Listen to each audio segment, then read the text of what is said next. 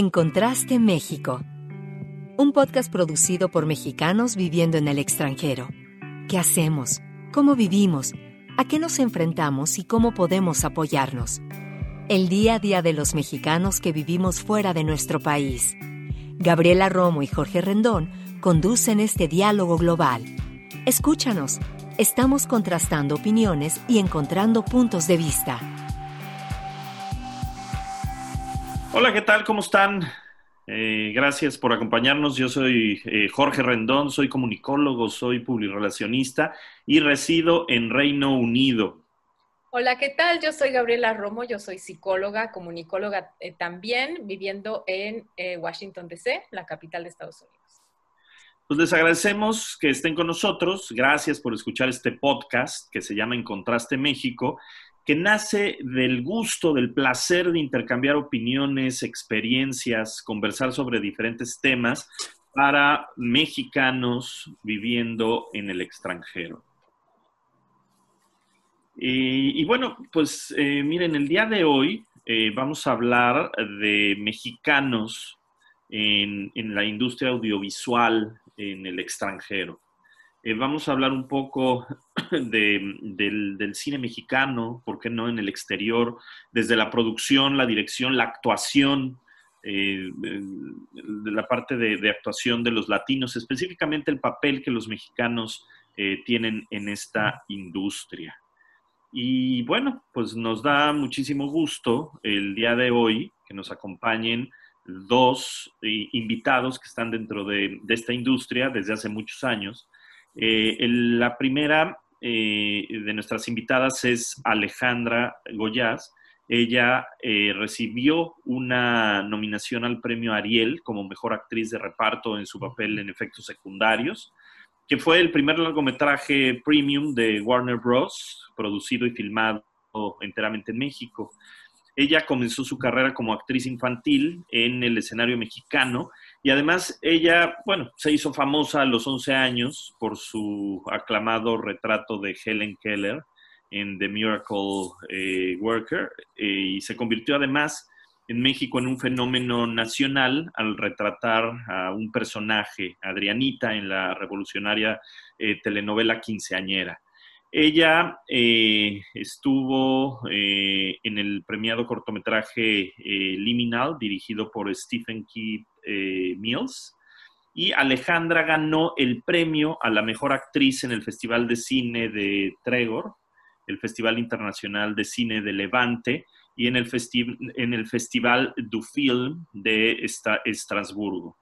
Eh, los créditos recientes de la película eh, incluyen Fidel, El viaje de la nona, 31 días, Tirando de las cuerdas y Compulsión. Y bueno, Love is Not Love, dirigida por Stephen eh, Mills. Es su primera película en inglés que se estrenará en el Festival de CineQuest en marzo del 2020. Ella está viviendo en Los Ángeles. También nos acompaña el día de hoy Pablo Aura. Él es director y productor de cine. Pablo ha participado en proyectos audiovisuales desde, desde su infancia, donde empezó como actor de teatro y televisión, además de ser eh, locutor de radio. Pablo Aura estudió la carrera de cine en Madrid, España, donde realizó sus primeros proyectos profesionales como productor de televisión. Desde entonces ha dirigido más de 30 capítulos de series de televisión y alrededor de 100 comerciales publicitarios. En 2019 estrenó su primer largometraje Influencia en el Festival Internacional de Cine de Milán, Italia, y en el Festival Internacional de Cine de Oaxaca, México. Influencia ha ganado más de una decena de premios en festivales alrededor del mundo. Se ha presentado en festivales de cinco continentes y estaba proyectada para ser estrenada en salas de México en mayo de 2020, pero pues se podrán imaginar, ¿no? llegó la pandemia y pues se pospuso la fecha para inicios del 2021. Actualmente Pablo ahora se encuentra radicando también en Los Ángeles, California, donde prepara dos películas de largometraje como director, The Seventh Floor y El Salón de los Sacrificios. Ale, Pablo, muchísimas gracias por estar acompañándonos el día de hoy. Y, este, y es un placer realmente que estar con ustedes y vamos a hablar de un tema interesante. Este, y bueno, pues nos interesa mucho saber sus experiencias y su perspectiva. Al contrario, muchas gracias por invitarnos. Ale, muchas gracias, Pablo. Eh, Pablo y, Ale, eh, pues a ver, eh, ¿por qué no, no, nos cuentan un poco cómo es el mundo de la producción audiovisual y el mundo del espectáculo en, Estados Unidos para un mexicano? si quieren, Ale, si nos, si nos quieres comentar cómo, cómo es el mundo del, del, espectáculo allá para, para una actriz para un actor? Pues mira, para mí ha sido una transición complicada.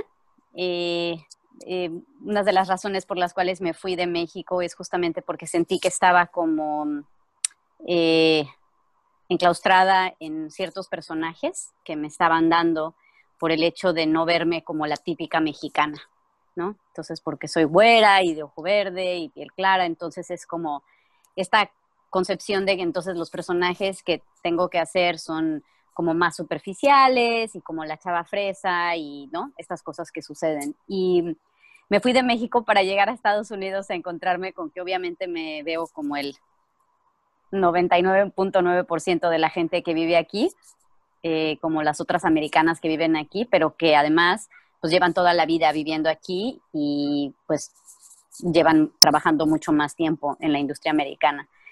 Entonces, pues de nuevo ha sido para mí un proceso difícil hacer la transición porque he tenido que enfrentarme a este estereotipo de, ay, hablas perfecto español, pero ¿por qué eres tan güera? ¿No? O de que me manden a, hacer castings de, pues, de la persona que acaba de cruzar la frontera, ¿no? Y cuando pues llego a la sala de casting estoy pues con chavas que tienen la tez oscura, que del pelo negro, que podrían efectivamente haberse cruzado la frontera para entrar a Estados Unidos y me ven a mí, tu español es perfecto y es así de, pues sí, pero no sé qué estoy haciendo aquí, o sea, no vengo al caso. Entonces, para mí em, ha sido difícil la transición y he tenido que, en los proyectos que he tenido, he, ido mucho de aquí para allá, o sea, la última, la última película que, de la que hablaste, Compulsion, es de hecho una serie, de, eh, perdón, una película mexicana de Sebastián Silva, Batán, eh, que es muy amigo mío, y entonces igual la de 31 días, he, vuelto a México, regresado a Estados Unidos, o sea, estoy como en los dos lados al mismo tiempo, porque mi carrera pues está donde la gente me conoce, pues es allá en México, ¿no? Y bueno, este personaje de la última película de la que hablas, de Love is Not Love, es en realidad como mi entrada al cine americano, es mi primer protagónico en inglés es un personaje muy diferente a todo lo que he hecho antes en mi vida. Em, es una escort que em, eh, empieza a tener una relación con un hombre mayor y nos ha ido súper bien en los festivales. Eh, pues de nuevo, por la pandemia estamos como restringidos a todas las proyecciones en línea. Em, pero bueno, ha ganado muchos premios y eh, estamos entrando a muchos festivales y nos está yendo muy bien. Esa es como mi experiencia en realidad ha sido complicada, ¿no? Entrar como a la industria acá por cómo me veo, porque mi trayectoria está básicamente en México y pues... Oye, muchas gracias, Ale. Y, Pablo, eh, pues la, misma pregunta desde tu punto de vista, desde tu perspectiva como, como director eh, en, en, Estados Unidos, en Los Ángeles, ¿cómo ha sido tu experiencia? Este, bueno, ha sido, puedo decir que buena, o sea, a diferencia, entiendo perfecto lo que dice Ale, porque los actores pues siempre están, pues la palabra es limitados, para bien y para mal por su físico. Entonces, este, y bueno, eh, vivimos en un mundo de estereotipos en el que existen todas estas preconcepciones sobre la manera en la que nos vemos, la manera en la que hablamos. Y bueno, tienen su razón de ser, y de cierta forma nos limitan, pero nos ayudan. En otros casos, o es una cosa bastante complicada, es un tema muy complejo y súper interesante. Entonces, pero bueno, o sea, digamos que como director, yo siento que, bueno, Los Ángeles es una, es una ciudad que es muy vibrante en ese aspecto, o sea, la industria audiovisual es gigante, es enorme, o sea, existe todo desde, desde cortometrajes, proyectos minúsculos hasta las grandes producciones de Hollywood. Este, no quiere, y todo lo que hay en medio, este, hay gente de todo el mundo que se dedica a esto, que ya sea que vienen aquí a presentar sus proyectos o vienen aquí a buscar que sus proyectos avancen de cierta forma, o la gente que se muda para acá. Hay gente, tú dices de Estado, la, la, la, industria en Estados Unidos, pero yo te diría que Estados Unidos es una cosa, Los Ángeles es otra. O sea, porque incluso toda la gente que viene de todas partes de Estados Unidos a vivir a Los Ángeles, porque aquí es como, bueno, de cierta forma la capital, este, donde suceden pues un porcentaje alto de los proyectos audiovisuales que ahora existe. Siempre ha existido también Nueva York y ahora también existe Atlanta, o sea, Miami, por supuesto, o sea, hay otros polos de desarrollo de la industria, pero Los Ángeles no deja de tener pues como que ese lugar donde tradicionalmente suceden esos proyectos. Entonces, bueno, como mexicano, ¿qué te puedo decir? Pues yo me siento en casa, o sea, o muy en casa. O sea, eh, pues está lleno de mexicanos por todos lados. Yo vivo en, East Hollywood, que es un barrio mexicano, o sea, solo me falta escuchar al de los tamales oaxaqueños porque, porque, o sea, pasa el de los helados, o sea, pasa el don que vende las frutas y las verduras, o sea, todos mis vecinos hablan español. O sea, realmente no me siento del todo en el extranjero, aunque bueno, sí, o sea, estoy en Estados Unidos y etcétera, pero realmente como mexicano, cuando estás aquí, pues, pues, a comparación de ti, Jorge, que estás en Inglaterra, que realmente es otro, otro, pues, otro universo, otro mundo, un país muy diferente, pues aquí estamos a dos horas en coche de México y pues eso se siente, ¿no? Hablando de este sector, o sea, que es bastante competido, o sea, ¿dirían ustedes que hay oportunidad para los latinos o especialmente para los mexicanos? ¿Cómo lo ven ustedes? Pues yo creo que sí, o sea, hay oportunidad para cualquiera, sobre todo ahora, pues el, mercado que tiene más crecimiento, que eso eventualmente creo que te va, este, nos va a beneficiar a todos, incluyendo a los actores, es el mercado hispano, el mercado de los contenidos hablados en español, pero también el mercado hablado en ambos idiomas, o sea, porque existe toda una generación muy grande de personas que son millones que crecieron hablando inglés y hablando español. O sea, que entienden ambos, ambos idiomas nativamente y que, y que a lo mejor ya no se identifican tanto con los estereotipos, estereotipos clásicos de Hollywood y que ya están buscando contenidos en los que hablen de ellos, hablen de su realidad, de lo que significa crecer como o en dos países o teniendo esa cultura este, mexicana atrás o mexicana o hispana de cualquier otro país de, de habla hispana. Entonces, este, pues oportunidades hay. Ahora, no quiere decir que sea fácil y que las puertas estén abiertas para todo el mundo.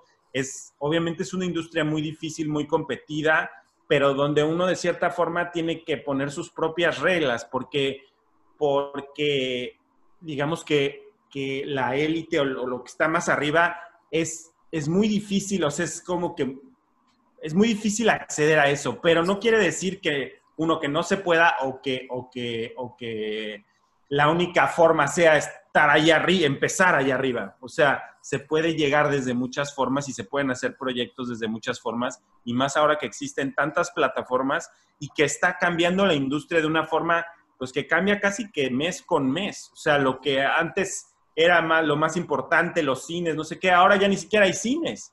O sea, ahora, bueno, pues hay que las plataformas, pero como están las plataformas funcionando ahorita, ni siquiera tienen el soporte económico para aguantar una película de Hollywood con el gran presupuesto. Entonces, o sea, realmente la industria se está reinventando, se está recreando, se está reformando y nadie sabe hacia dónde va exactamente. O sea, tenemos como ideas, pistas, experimentamos, buscamos por aquí, por allá, pero realmente nadie sabe a ciencia cierta cuál va a ser el, el pues el desenlace o cómo, cómo va a ser la industria en cinco años, ya te, ni siquiera en un año.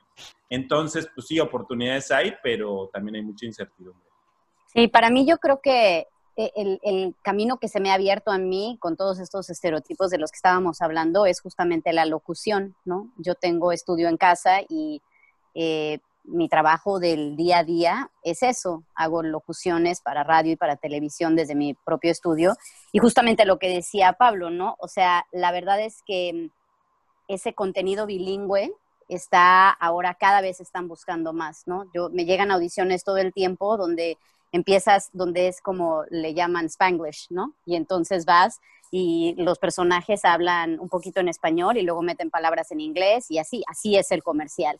Y es para justamente esta generación, ¿no? Segunda o tercera generación que tienen padres latinoamericanos, pero que ahora ya crecieron toda su vida en Estados Unidos como mis hijos y, se identifican con esa pochez, ¿no? De meter palabras en inglés y español y eh, que es mucho más moderno y, ¿no? Em, entonces, pues bueno, a mí definitivamente la locución es, es, un mercado, aunque competido, que me ha permitido romper con esos estereotipos, ¿no? Cuando llego a grabar y así de, ay, la güera, ¿a poco tú eres la que habla? Pues sí, también existimos mexicanos güeros, ¿no? Entonces, este, ahí no importa, ¿no?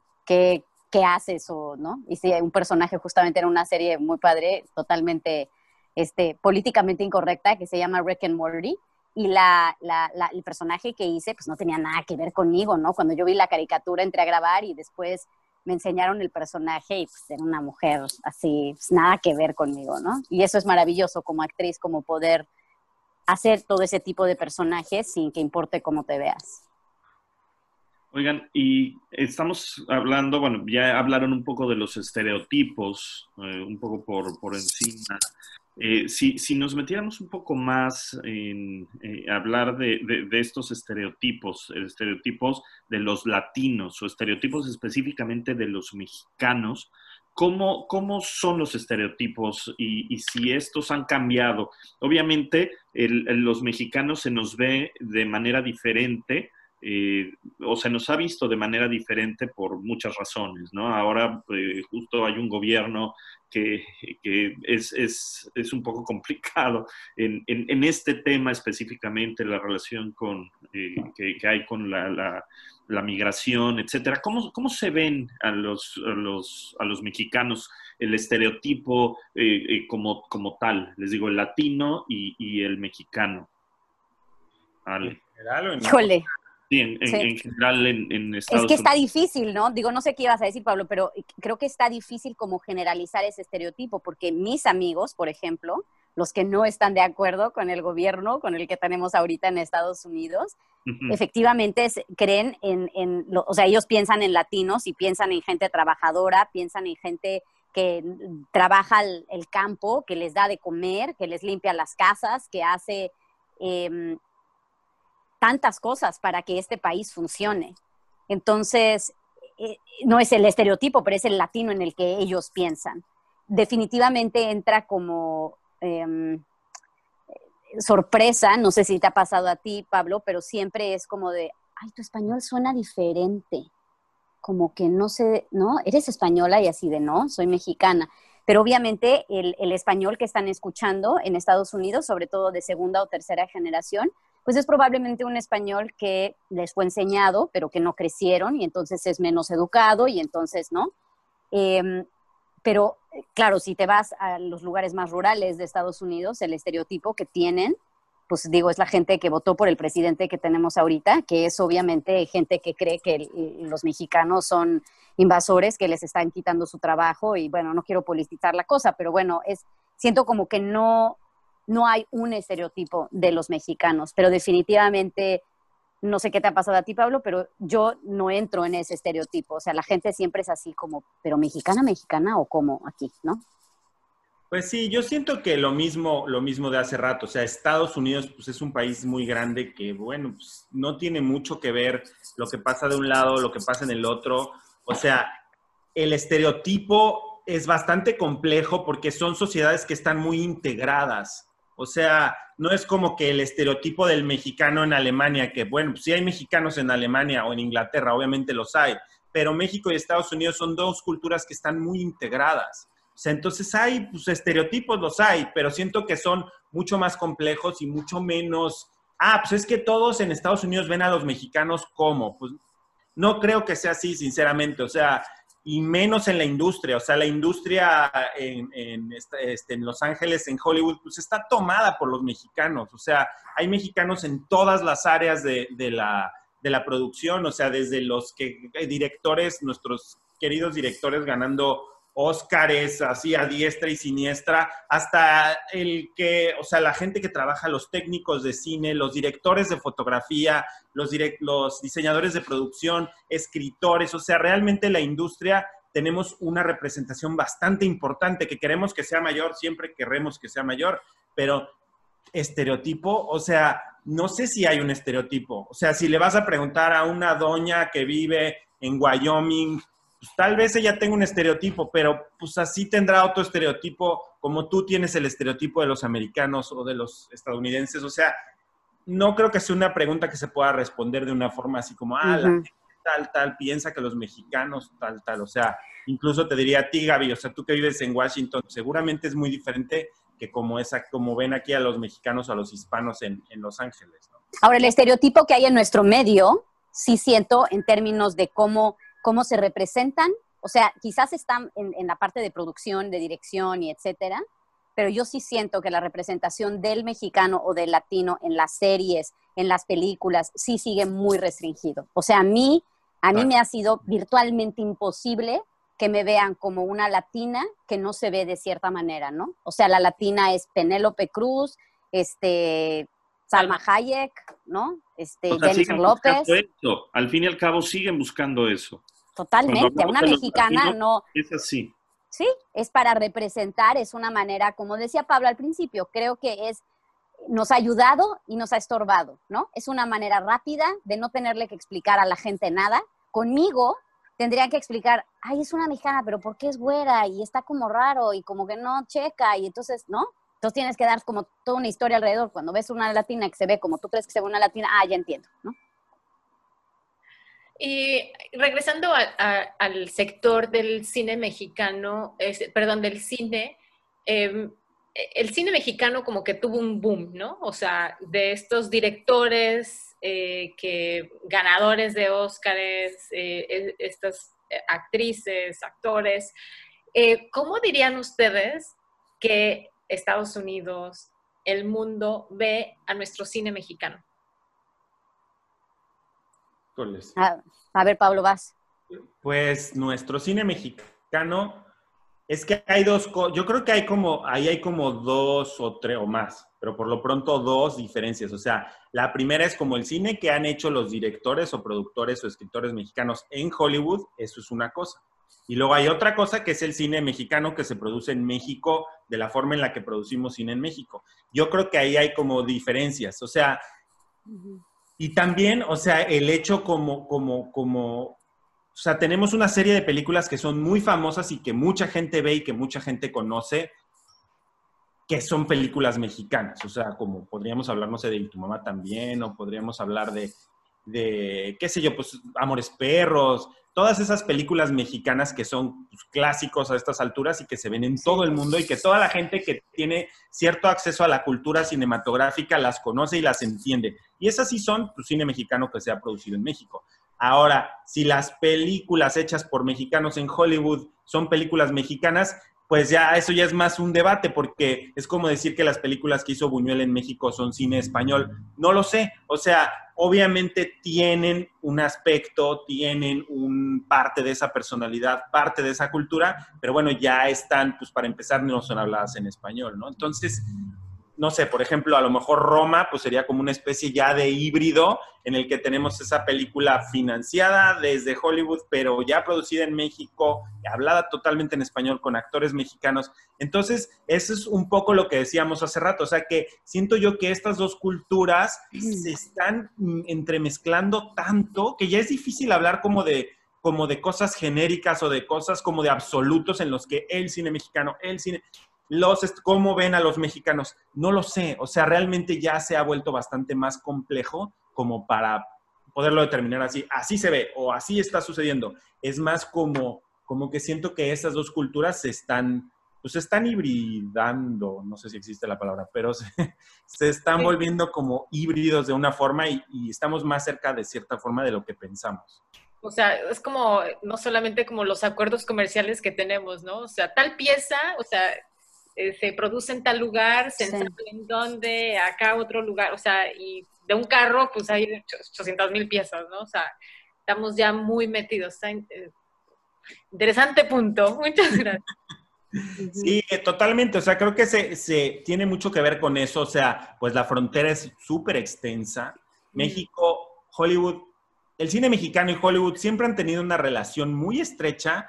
O sea, como se sabe, pues el cine mexicano, la época de oro, pues realmente surgió en parte porque pues, en Hollywood no se podía producir porque era la Segunda Guerra Mundial. Entonces, pues, toda la producción se cruzó a México. Entonces, de toda la vida, de toda la existencia del cine, o sea, bueno, se dice que la estatua de los Óscares, o sea, la persona que aparece en la estatua de los Óscares, pues es el Indio Fernández, o es, el bus, o sea, es una escultura del Indio Fernández. Entonces, o sea, Hollywood y México siempre han estado súper de la mano, o sea, ha habido momentos en los que ha habido más distanciamiento, momentos en los que ha habido más acercamiento, pero realmente las dos culturas cinematográficas siempre han ido muy de la mano. Y yo creo que ahora, pues, ¿qué te digo? Mucho más, porque los, la parte como de lo que dice Ale de la imagen, ya poco a poco se están rompiendo esos estereotipos. O sea, yo tengo fe y esperanza que... que Ojalá. Y tú, o sea, y de verdad, o sea, creo que poco a poco si ves las series incluso más actuales, de repente, pues ya los, los mexicanos, los hispanos, de repente ya no es nada más el que corta el jardín, ¿no? O sea, hace el jardín. Ya es como que a lo mejor, pues no sé, o sea, ya, ya está mucho más integrado dentro de la historia y incluso son los papeles protagónicos, ¿no? Entonces, este, pues no sé, yo creo que a lo mejor todavía no llegamos ahí, pero poco a poco también se va a ir reflejando en el cine, en la, en la televisión, esa realidad que, que tú puedes ver simplemente saliendo a la calle, ¿no? Ok. Oigan, y eh, tanto Ale como, como Pablo eh, viven en, Los Ángeles, pero ¿regresarían a, México? ¿Regresarían a retomar sus carreras en, México? ¿Y cuáles serían los retos que, que, enfrentarían en el caso de que lo, que lo hicieran? Pues yo definitivamente, digo, yo estoy tratando cada vez más de poder seguir haciendo proyectos en México. Lo he hecho desde que he estado aquí. Me gustaría hacer más. Es un negocio complicado en el sentido de que la gente quiere que estés, por más que sea como estábamos hablando de las redes sociales y de cómo la tecnología nos permite estar aquí y allá y todo eso, pero a la vez la industria del cine es como, no, si no está aquí y haciéndome casting aquí y enfrente de mí, no quiero, ¿no? Qué complicado. Y yo me he enfrentado muchísimo con eso, eh, que es así como de, pues tengo casa ya, no hay problema, puedo ir, ¿no? Entonces, creo que, y lo mismo sucede aquí, o sea, como que necesitas también estar aquí para que las cosas empiecen a fluir en Estados Unidos, ¿no? Eh, te voy a ser sincera, el, idioma en el que yo puedo transmitir mejor mis emociones y mis sentimientos y con el que conecto más es en español. Yo amo hacer cine en español y me encantaría poderlo hacer más. Eh, no que no me guste hacer cine en inglés, pero, pero pues mi lengua materna es el español. Y ahora que regresé a hacer Compulsion en, en México con Batán, pues fue increíble el calor de los mexicanos, la, pues la industria del cine allá es maravilloso, conozco, me conocen de toda la vida. Fue una experiencia súper, súper bonita. Me sentí como muy bien recibida y me sentí como cómoda, el, sentido del humor de los mexicanos, la, pues lo que es México, lo extraño muchísimo. Y me encantaría, me encantaría poder seguir haciendo cine eh, en los dos, ¿no? Hablamos brevemente de esto al principio. Tengo familia, y lo que hace eso en términos de complicación pues es mucha. Entonces, pues es un balance, creo que para las mujeres eh, la vida profesional es siempre más complicada. Gracias. Y Pablo, ¿tú te quedas, regresas? ¿Qué quieres? ¿Vas y vienes? Seis pues meses y seis meses, como todos decimos en algún momento los que estamos afuera, ¿no? Seis meses. Todos hemos dicho eso. Pues mira, realmente, pues más eh, lo, último, o sea, yo estaba pues más bien como que entre México, yo no veo como que dejé México para venirme a Los Ángeles, yo no lo vi así nunca, ni ese, ni ese es el caso.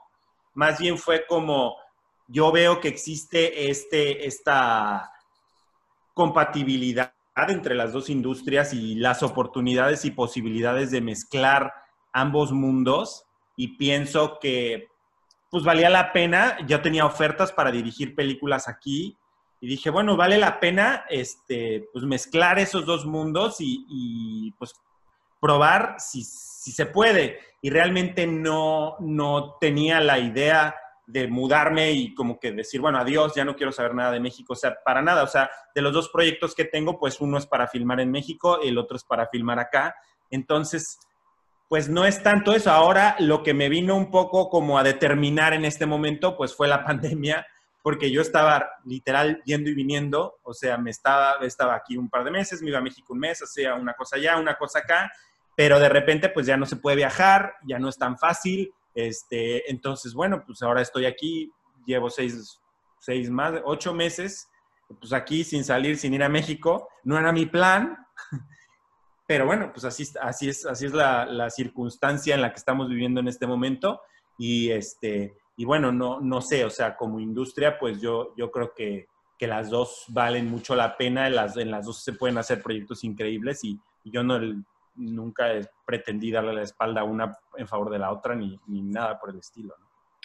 Eh, Pablo, ya le, este, si nos pueden platicar eh, ya para finalizar los proyectos que tenían o que tienen todavía este, frente a ustedes, eh, si nos pueden platicar un poquito de eso, por favor.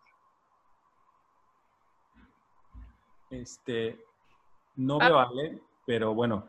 Este, bueno, yo tengo mi película Influencia que estaba proyectada para estrenarse ahora en, en mayo en salas en México ya pasó mayo, ya nos estrenó.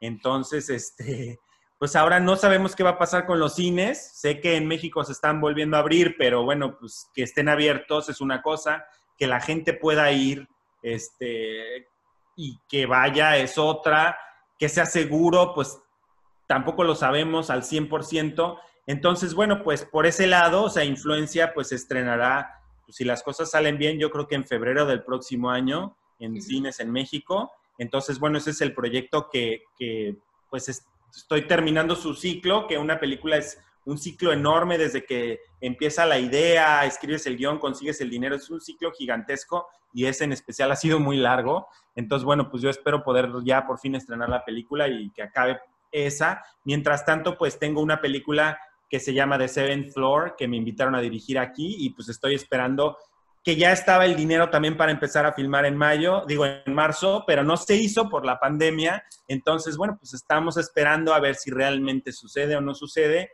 Y además otra película que se llama El Salón de los Sacrificios, que era para filmarse en México, que es una película de terror, este, que también en México están cambiando muchísimo las cosas en la industria. Los organismos este, gubernamentales que son los que históricamente han apoyado el cine en México están ahorita patas para arriba. Entonces, pues Tampoco sabemos exactamente cuándo, cómo, pero bueno, pues esperemos que a lo mejor el próximo año haya por lo, por lo menos alguna fecha tentativa para filmar, no lo sé, pero bueno, pues esos son este, los dos proyectos, los tres proyectos que ahorita están sucediendo. Ay, pues ojalá, Pablo, ojalá. Oye, y este, y tú, Ale, ¿cuáles son tus proyectos que tienes, este, que tenías o tienes o cómo, cómo está? Está bien. Sí, bueno, yo ahorita estoy de lleno trabajando en la promoción de la película de Love is Not Love, que se estrenó en CineQuest. Bueno, estrenó también entre comillas, porque estábamos felices de entrar. Es un festival muy reconocido aquí en Estados Unidos.